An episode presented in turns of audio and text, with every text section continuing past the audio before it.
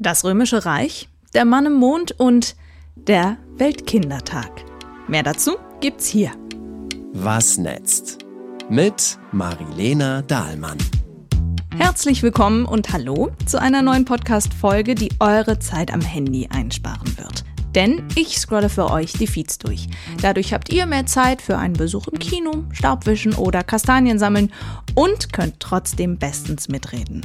Ich habe die Woche über für euch gecheckt, was sind die heißesten Trends im Netz, was geht bei YouTube, Instagram und Co. Die folgenden Themen und Nachrichten haben die Userinnen und User diese Woche durch Klicks und Views nach oben in die Timelines gebracht. Und ihr könnt diesen Podcast gerne abonnieren, damit ihr keine Folge mehr verpasst. Wir befinden uns am Ende der dritten Septemberwoche und äh, ich habe da mal eine Frage an euch. Wie oft denkt ihr an das Römische Reich? Das Netz bei TikTok. Es ist seit letzter Woche der Trend auf TikTok. Frauen fragen ihre Männer, wie oft sie an das Römische Reich denken. Die Clips werden millionenfach angesehen, denn die Antwort ist ebenso überraschend wie übereinstimmt. Zwei bis dreimal die Woche, mehrmals am Tag, einmal die Stunde. Ist das nicht irre? Schatz, wie oft denkst du an das Römische Reich? Boah, nicht so oft. So einmal die Woche. Was? Warum? Einmal die Woche fällt dir irgendwas zum Römischen Reich an, ein? Ja, was heißt, fällt mir ein? Ich denke dann halt so drüber nach. Wie oft denkst du ans Römische Reich? Ja, vier, fünf Mal die Woche so? Oft? Ja, vielleicht einmal am Tag. Warum denn so oft? Was denkst du denn da? Hä, denkst du nicht ans Römische Reich? Warum soll ich ans Römische Reich denken? Hä, das ist so legit die coolste Ära, die es jemals gab. Inzwischen gibt's bei TikTok natürlich auch Erklärungen, warum so viele Männer so oft an das Römische Reich denken. Ich wette, dass jeder von euch mindestens einmal die Woche ans Römische Reich denkt, an das Erbe oder die Hinterlassenschaften oder den Einfluss vom Römischen Reich auf heute. Das Alphabet, meistbenutztes Alphabet der Welt, kommt von den Römern. Sprache, das Wort Fenster kommt einfach aus dem Lateinischen. Fußbodenheizung, erfunden vom Römischen Reich. Danke an David Mattei vom Kanal Sicherheitspolitik. Diesen Trend ausgelöst hat vermutlich ein Geschichtsinfluencer aus Schweden. Gaius Flavius nennt er sich bei Instagram. Arthur Hulo heißt er im echten Leben. Im August hat er ein Video hochgeladen. Da schwenkt er übers Forum Romanum in Rom. Dazu läuft die Musik von Jake Golden Hour. Und er schreibt da drauf, Ladies, viele von euch ahnen gar nicht, wie oft eure Männer an das Römische Reich denken. Fragt sie, ihr werdet überrascht sein. Und fast zwei Millionen Views hat sein Video schon. Der hat sich bestimmt gefreut, dass daraus ein Trend entstanden ist. Vermutlich denken wir durch ihn jetzt alle ein bisschen öfter an das Römische Reich als eh schon. Der TikToker Julian Pohl hat diese Woche das neue iPhone 15 Pro Max verrissen.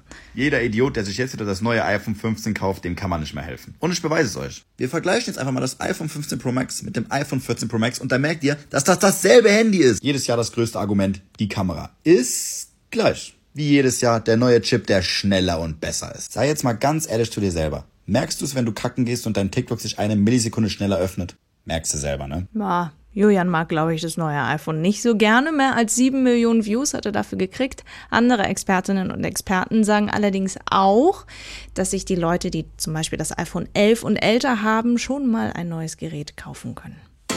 Das Netz bei YouTube. Da ging es diese Woche auch um Apple, allerdings um das neue Betriebssystem iOS 17, das seit ein paar Tagen zum Download verfügbar ist. Der Kanal Apfelwelt fasst die Top 100 neuen Funktionen zusammen und landet damit eins der erfolgreichsten Videos der Woche. In den Einstellungen unter Bildschirmzeit gibt es jetzt diese neue Funktion Bildschirmentfernung. Diese Funktion soll dabei helfen, die Augen weniger zu belasten. Ist die Funktion aktiv und halte ich mein iPhone zu nah an meinen Augen, wird mir nach einer gewissen Zeit diese Meldung hier angezeigt. Und erst wenn ich das iPhone wieder in einen gesunden Abstand zu meinen Augen bringe, habe ich dann die Möglichkeit, dieses Fenster wieder zu schließen. Der Mann im Mond Akt 2 von Julian Bam ist finally auf YouTube. Ich hatte euch schon den ersten Akt hier im Podcast vorgestellt. Es geht um seine Songs aus der Bohne. Die sind ähnlich wie Bertie Botts Bohnen sämtlicher Geschmacksrichtungen bei Harry Potter. Auf jeder Bohne steht eine Künstlerin oder ein Künstler. Und wer diese Bohne ist, der verwandelt sich jetzt eben in diesen Sänger oder diese Sängerin.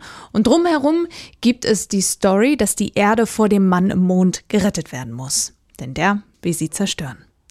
Dazu helfen Julian Bam und Julia Butix ihren Doppelgängern aus der Zukunft. Ihr Raumschiff ist in der letzten Folge auf der Erde gestrandet und muss repariert werden. Dafür brauchen sie jetzt ein paar Gegenstände und Julian und Julia wollen sie holen. Auf dem Weg dorthin gehen sie aber kurz noch in den Supermarkt, um Stärkung zu holen. Mit dabei ist ein Alien aus der Zukunft namens Wabu, gespielt von John Kim. Halt, warte mal! Was machen wir mit ihm hier? So, wann ist der denn dabei? Oder sie, bin mir unsicher. Ich bin Wabu vom Stamm der Machipü und meine Pronomen sind er, nicht sie, weil ich niemals sie sein kann. Machipü, das klingt so süß. Er hat seine ganze Familie verloren. Bestimmt gar nicht. Im Supermarkt treffen sie auf Malte Zierden, den kennt ihr vielleicht von Instagram und TikTok mit seinem Tierschutz-Content oder seine üblen Verletzungen vom Skaten zum Beispiel. Er verkauft dort Fischhäppchen. Hey, möchten Sie kosten? Wie hoch sind denn die Kosten? Na, umsonst. Ja, gern. Und? Also dafür, dass ich keinen Fisch mag, ist der hier ganz besonders schlecht. Aber sie bekommen richtig Probleme, weil Julian unbeabsichtigt den Security-Mann beleidigt und Wabu einen Hund tötet, um ihn zu essen. Und dann wird's richtig chaotisch. Müsst ihr euch selbst angucken. Es ist auch wieder total hochwertig produziert und hochkarätig besetzt. Knossi zum Beispiel spielt mit. Hey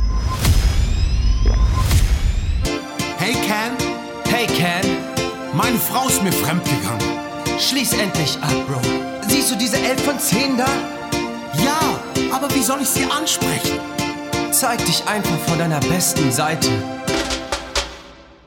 Wir sind Milliardär, doch das Leben ist schwer. Als Milliardär will man immer. Kaya Jana ist dabei. Julia Habibi, lang nicht mehr gesehen. Das ist auch so deine Mutter. Hast du schon Freund? und viele andere. Und ab jetzt beginnt das Warten auf Akt 3. Die Produktion ist so aufwendig und stark, dass es die Songs auch auf Spotify, Deezer und Co. gibt. Die ganze Mann im Mond-Serie ist aber der Abschied von Julian Bam von der Plattform. Er ist ja einer der Ur-YouTuber in Deutschland. Jetzt möchte er seinen Hauptkanal endgültig beenden, auch wenn er seit 2012 über 6,1 Millionen Abos gesammelt hat. Das Netz bei Google. Von einem Abschied zum nächsten. Abschied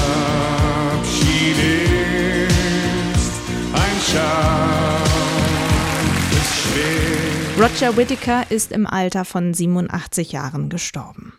Schon vor einer Woche am 13. September, aber erst diese Woche Montag hat seine Plattenfirma es bekannt gegeben. Mehr als 200.000 Suchanfragen gab es dann nach ihm bei Google. Tatsächlich ist Roger Whittaker gebürtig aus Kenia, seit den 60er Jahren eine echte Größe im Schlagergeschäft gewesen. Er hat ursprünglich auf Englisch gesungen und ist dann irgendwann ins Deutsche gewechselt, ohne zu verstehen, was er da eigentlich gesungen hat. Er konnte nämlich gar kein Deutsch. Und ganz spannend, bei eBay könnt ihr ein edles Stück aus seinem Nachlass erwerben. Sein alter Jaguar Daimler DS 420 aus dem Jahr 1991 steht gerade zur Versteigerung. Ich meine, auch die Queen und König Karl Gustav von Schweden hatten so ein Modell. Das Höchstgebot lag Samstagnachmittag bei 40.300 Euro. Das finde ich ganz spannend. Noch immer ist Liebeskind unter den Top-Suchanfragen bei Google. Liebeskind, gerade in über 90 Ländern eine der erfolgreichsten Serien bei Netflix, ein Psychothriller, der richtig an die Nieren geht. Aber die internationale Kritik überschlägt sich mit Lob. Es geht um eine Entführung mit anschließender jahrelanger Gefangenschaft. So wie damals bei Natascha Kampusch, vielleicht erinnert ihr euch, die wurde ja acht Jahre lang von ihrem Entführer eingesperrt. Und dieser Fall hat Buchautorin Roma Hausmann 2019 zu ihrem Buch Liebes Kind inspiriert. In der Serie geht es um die Tochter des Entführungsopfers, das in Gefangenschaft geboren wird und die Außenwelt deshalb praktisch überhaupt nicht kennt. Die Serie beginnt allerdings damit, dass die Opfer in die Freiheit fliehen können. So viel kann ich schon mal verraten. Wie schon gesagt, es ist ein Psychothriller Und das bleibt die Serie auch bis zum Schluss. Und das ist alles so krass geschrieben, dass die Macherinnen und Macher für die Kinderdarsteller ein eigenes kindgerechtes Drehbuch geschrieben haben. Das haben sie der TV-Movie in einem Interview verraten. So wird der Entführer zum Beispiel nicht als Psychopath dargestellt. In dem Kinderdrehbuch steht es nämlich so, dass er seine Familie aus Angst eingesperrt hat. Die Angst ist, dass seine Lieben zum Beispiel draußen verletzt werden könnten. Ziemlich aufwendig, aber der Aufwand zahlt sich anscheinend aus. Liebes Kind hat bei Netflix sogar One Piece überholt. Das Netz bei X. Diese Woche war einer von zwei Kindertagen im Jahr. Mittwoch, 20. September, Welt Kindertag. Übrigens ein gesetzlicher Feiertag in Thüringen. Unter dem Hashtag Weltkindertag gab es jede Menge Posts bei X. Viele gehen auf Kinderarmut ein, viele auf den Klimawandel und die Welt, die wir unseren Kindern hinterlassen, wenn wir so weiterleben wie bisher. Hier und da gibt es auch Memes zum Weltkindertag, zum Beispiel mit einem Bild von CDU-Politiker Philipp Amthor. In Berlin haben sich das UN-Kinderhilfswerk UNICEF und das Deutsche Kinderhilfswerk für Kinderrechte stark gemacht. Sie fordern unter anderem, Kinderrechte im Grundgesetz zu verankern. Das will übrigens Bundesfamilienministerin Lisa Paus auch langfristig erreichen. Ich habe mich allerdings gefragt, warum gibt es zwei Kindertage? Einen am 20. September und einen am 1. Juni? Das liegt daran, dass in der DDR der Kindertag am 1. Juni 1950 als unterrichtsfreier Feiertag eingeführt worden ist. Den Kindertag der Vereinten Nationen gibt es seit 1954 jedes Jahr im September. Weil aber Kinderrechte ja gar nicht oft genug betont werden können, feiern wir in Deutschland einfach beide nach wie vor. Kurzes Elon Musk-Update für euch. Er überlegt aktuell wohl, X zahlungspflichtig zu machen. Damit könne man besser Bots von der Plattform fernhalten. Das hat er in einem Gespräch mit dem israelischen Premierminister Benjamin Netanyahu am Montag gesagt, in seinem Tesla-Büro in Kalifornien. Wie teuer X dann wird, hat er noch nicht gesagt, aber ich kann mir vorstellen, dass das noch ein weiterer Grund wird, warum Userinnen und User ihre Accounts bei X deaktivieren werden. Das Netz bei Facebook. Heino war zu Gast im Sat1 Frühstücksfernsehen und hat damit ganz schön für Aufsehen gesorgt bei Facebook. Der 84-jährige Volksmusiksänger ist vom Moderator gefragt worden. Wie stehst du zum Gendern beispielsweise? Das ist für mich alles, man, den, haben sie, den haben sie ins Gehirn geschissen, die sowas wollen. Ähm, so wie wir am, äh, im Rheinland sagen, nein, ich stehe da überhaupt gar nicht zu. Über seine Antwort hat unter anderem die TZ geschrieben und das auf Facebook geteilt. Und das ist nach Facebook-Interaktion der erfolgreichste journalistische Artikel der Woche. Mit ihrer Headline Ins Gehirn geschissen, Schlagerstar Heino wettert gegen das Gendern, hat die TZ zigtausende Reactions, Shares und Kommentare eingefahren. Einige schreiben Respekt, Heino. Richtig so, gut gemacht, Heino. Oder er darf sich erlauben, die Wahrheit und seine Meinung laut zu äußern. Zu seiner neuen Platte Lieder meiner Heimat schreiben sie eher wenig. Das war allerdings der Grund seines Besuchs bei Sat1. Darauf singt er Mallorca-Songs im Heino-Style. Nochmal was anderes. Es gibt ja schon seit ein paar Tagen was Neues bei WhatsApp. Vielleicht habt ihr es schon beim Status gesehen. Es gibt eine neue Funktion. Die WhatsApp-Channels. Sowas gab es bisher zum Beispiel bei Telegram. Es ist quasi eine Art Newsletter, der einseitig verschickt wird, dem ihr dann folgen könnt und mit Emojis zum Beispiel auf das reagieren könnt, was dort reingeschickt wird. Direkt antworten könnt ihr darauf aber nicht. Damit bekommt WhatsApp also nun eine Follower-Funktion und das macht anderen großen Social-Media-Plattformen Konkurrenz. Aktuell können nur ausgewählte Stars Sportteams oder Unternehmen Inhalte automatisch teilen. In Deutschland beispielsweise sind das Fußballvereine wie der BVB oder Bayern München, aber auch die Vogue, die Glamour und einige Influencer haben diese WhatsApp-Channels. Und natürlich Mark Zuckerberg. Problem ist, und ich habe echt danach gesucht, man kann diese Channels nicht ausblenden und sie auch nicht löschen. Also sie gehören jetzt zu WhatsApp mit dazu. Immer wenn ihr zum Status klickt, werden sie euch angezeigt. Um sie zu nutzen, müsst ihr aber erst die Nutzungsbedingungen akzeptieren.